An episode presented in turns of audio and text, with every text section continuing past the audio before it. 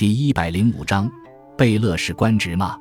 贝勒在满语中写作贝尔，在金史中被称为贝锦或伯吉列，是部落酋长之意。其复数被称为贝子。在金朝，贝勒是一个有实权的官职，地位仅次于皇帝。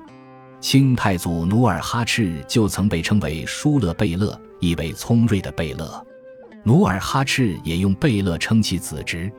努尔哈赤建立后金政权以后，他的次子代善、侄子阿敏、五子莽古尔泰、八子皇太极被封为大贝勒、二贝勒、三贝勒、四贝勒。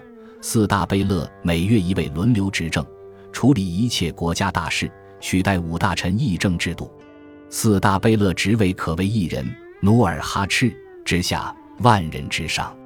到了崇德元年（一六三六年），定宗室氏爵为九等，第三等为多罗贝勒。多罗满语即为国家之意，简称贝勒。乾隆十三年（一七四八年），又定宗室封爵为十四等，第五等为多罗贝勒，这也用来封蒙古贵族。在清朝前期，贝勒领兵出征，享有政治、经济特权。随着满族统治者不断受到汉族官制的影响，贝勒逐渐演变成一个没有实权的爵位名称。